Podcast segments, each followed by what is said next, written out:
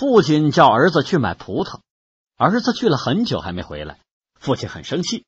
儿子刚进屋，父亲就打了他一个耳光，并怒气冲冲的问：“无花果呢？”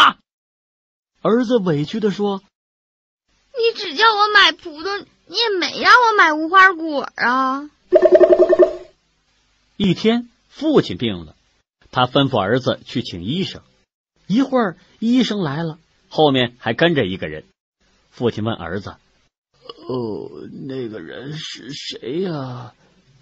儿子说：“那是挖墓坑的。”父亲勃然大怒，骂道：“你个小兔崽子，你怎么把挖墓坑的叫来了？”儿子一本正经的说：“您不是说吗？叫办一件事必须同时办两件事吗？”